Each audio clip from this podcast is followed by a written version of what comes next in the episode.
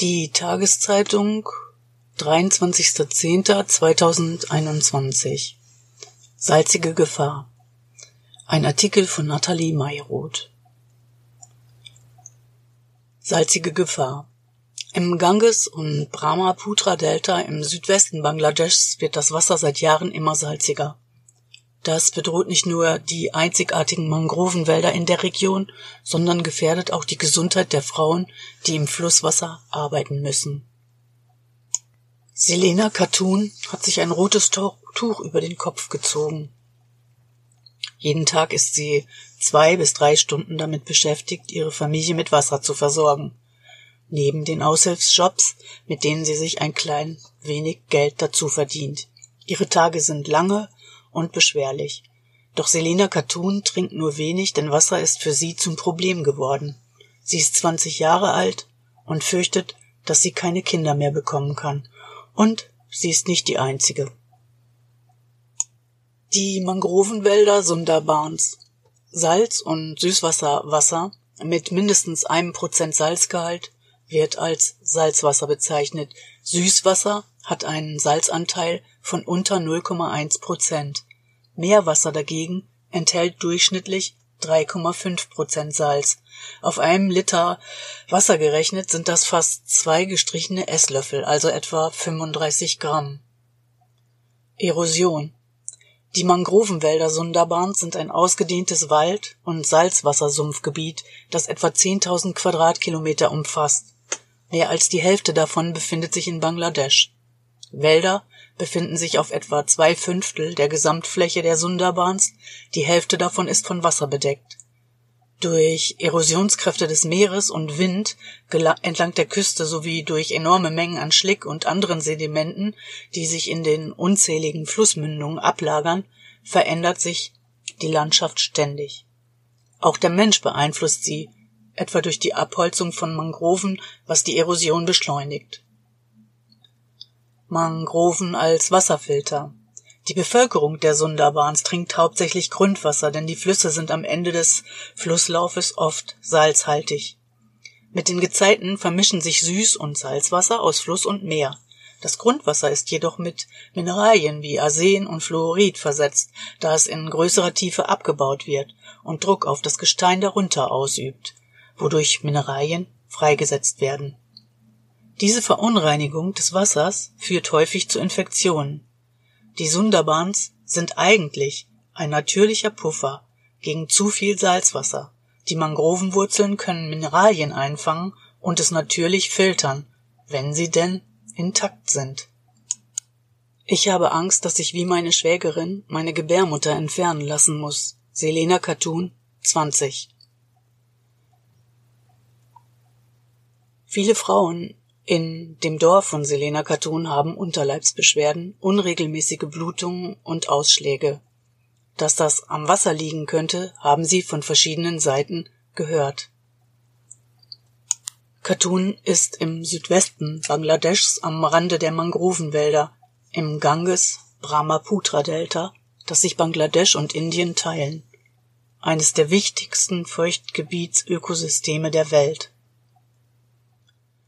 Sundarbans, so nennen die Einheimischen die salztoleranten Strauchbaumwälder, die auf beiden Seiten der Grenze die Wasserläufe bis hinunter zum Meer zieren. Auffällig sind hier die hohen Wurzelsporne der Mangroven, dort wo sie noch stehen. Einige Böden sehen mittlerweile aus wie verkrustete Narben in der Erde. Das Grün ist mancherorts durch Abholzung ganz verschwunden.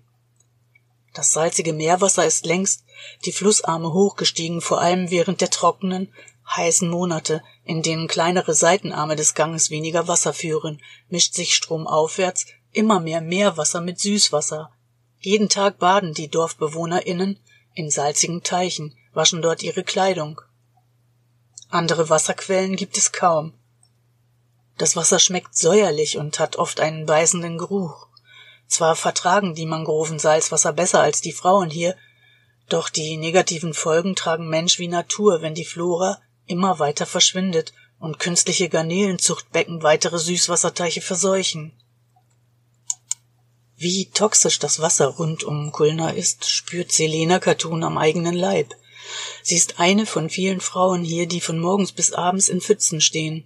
Sie graben Böden um, jäten Unkraut und, oder sind auf einer der unzähligen Schrimpsfarmen in der Region beschäftigt. Um die Krebstiere in Massen heranwachsen zu lassen, kommen zusätzliche Chemikalien und Salz ins Spiel.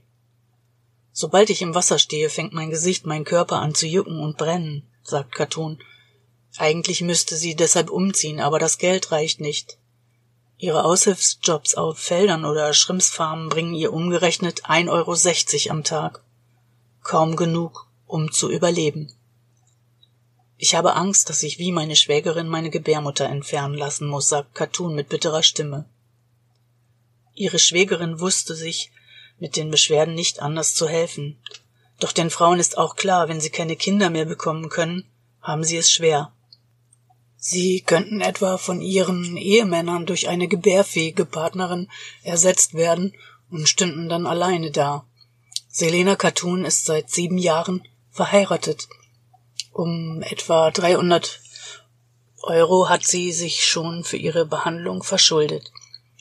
Der Arzt im Satkira Sadar Hospital hat bei einer Untersuchung eine Entzündung ihres Unterleibs festgestellt und auch ihre Kopfhaut ist betroffen. Schwimmen war meine Leidenschaft, sagt sie. Doch nun soll sie das Wasser meiden. Ich fühle mich, als hätte ich meine Freiheit und meine Identität verloren. Asmira Begum, 28, lebt im Dorf Lokikali in einem Lehmhaus mit Küche und Schlafzimmer. Ihr Bett steht auf der Veranda des Hauses, das die Familie tagsüber nutzt. Hinter ihrem Haus befindet sich ein Teich. Aber seit zwei Jahren ist das Wasser des Teichs nicht mehr trinkbar, sagt sie. Bis dahin haben die Dorfbewohner noch Trinkwasser aus dem Teich geholt, aber jetzt ist es zu salzig. Und seit einem Jahr leiden viele an den gestiegenen Temperaturen. 42,2 Grad wurden im April dieses Jahres in Bangladesch gemessen bei extrem hoher Luftfeuchtigkeit. Am Nachmittag halten sie sich wegen der Hitze nicht mehr draußen auf. Lokik Ali ist abgelegen, die Straßen sind schlammig und holprig. Nur mit einem Motorrad ist der Ort erreichbar. Die Frauen hier bekommen ihre Kinder meist zu Hause. Doch letztes Jahr ist eine meiner Nachbarinnen an übermäßigen Blutungen gestorben, sagt sie. In Notfällen sei es fast unmöglich, eine schwangere Frau ins Krankenhaus zu bringen. Die Nachbarin litt an einer Gebärmutterentzündung und konnte das Geld für die Behandlung nicht aufbringen. Auch die dreifache Mutter Asmira Begum bangt inzwischen um ihre Gebärmutter. Der Arzt riet mir nicht im Salzwasser zu baden oder in den Fluss zu gehen und möglichst gefiltertes Wasser zu benutzen. Doch das ist für sie zu teuer. Die Region liegt nah am Meer, dem Golf von Bengalen. Mit dem steigenden Meeresspiegel infolge der Erderwärmung nehmen Überschwemmungen zu. Bis 2050 könnte der Meeresspiegel um bis zu 50 Zentimeter ansteigen und weite Teile der Sonderbahns fluten. Gegen den Klimawandel können die Menschen hier wenig ausrichten. Am effektivsten wäre das Abholzen der Mangroven zu stoppen und so viele neue zu pflanzen wie möglich, sagt der Geowissenschaftler Supam Mukherjee, der an der Freien Universität Berlin forscht. Wir müssen über die Folgen aufklären. Wälder wurden in Ackerland umgewandelt, doch ohne Bäume fehlt der Schutz, der den Boden vor natürlicher Abtragung bewahrt. Die Mangroven wirken wie ein Schutzwall, der Meereswasser davon abhält, ins Landesinnere einzudringen. Und wenn Mangroven fehlen, fehlen auch ihre Wurzeln, die salziges Wasser filtern. Dieses Gebiet ist anfällig für das Eindringen von Salzwasser, da es sich in einer Höhe nahe des Meeresspiegels befindet, erklärt Mukherjee weiter. Und auch im Boden selbst ließe sich salziges Wasser finden. Durch die übermäßige Grundwasserentnahme aus Brunnen fließt es nach, so Mukherjee. Das passiert, wenn Brunnen in Küstennähe immer tiefer gegraben werden, um den täglichen Wasserbedarf der wachsenden Bevölkerung zu stillen. Die Menschen sind größtenteils auf Grundwasserbrunnen angewiesen da die Landschaft ein einziges Labyrinth aus Wasserstraßen, Sümpfen, Seen und Schwemmlandinseln darstellt. Im Grundwasser, das viele ungefiltert trinken, befinden sich allerdings Mineralien wie Arsen und Fluorid, die in hoher Konzentration extrem schädlich sind. Solche Spurenelemente stammen aus Sedimenten und Gesteinen, sie werden auf natürliche Weise ins Grundwasser gespült Welche gesundheitlichen Folgen das verunreinigte Wasser genau hat, ist wenig erforscht. Gebärmutterentzündungen tauchen jedenfalls auch auf der anderen Seite der Grenze auf, im indischen Westbengalen. Mediziner beschreiben hier eine Entnahme bei der Infektion als nicht notwendig, was aber auf dem Land gängig sei. Laut einer im Jahr 2020 durchgeführten Recherche der gemeinnützigen Organisation LEDAS Bangladesch sind Frauen in Küstengebieten, die Wasser mit übermäßigem Salzgehalt verwenden, anfällig für Gebärmutterentzündungen und Geschwüre in der Gebärmutter. Diese können wiederum zu Krebs führen. Die Entzündungen werden durch verschiedene Erreger ausgelöst, wenn die natürliche Barriere gegen Keime im Körper nicht mehr intakt ist. Ein Grund dafür ist, dass die Frauen viele Stunden täglich beim Fischfang oder anderen Tätigkeiten in salzhaltigen Gewässern verbringen. Das Wasser, in dem sie baden und ihre Kleidung waschen, hat ebenfalls einen hohen Salzgehalt, der unter anderem zu Scheideninfektionen führt. Zu viel Salzwasser kann das natürliche Immunsystem der Vagina zerstören, wodurch sich Infektionen leichter ausbreiten. Und es ist nicht nur der Klimawandel, der das Versalzen der Gewässer in der Region begünstigt. Zyklone wie Aila verwüsteten 2009 die Küste mit verheerenden Auswirkungen und verwandelten süße Grundwasserquellen in Salz, im salzige. Manche sehen auch ein Problem im Staudamm Farakka in Indien, der den Wasserabfluss des Ganges stark reduziert. Die Sundarbans hätten seit dessen Bau im indischen Murshidabad 1975 zu wenig Süßwasser, insbesondere in der Trockenzeit heißt es.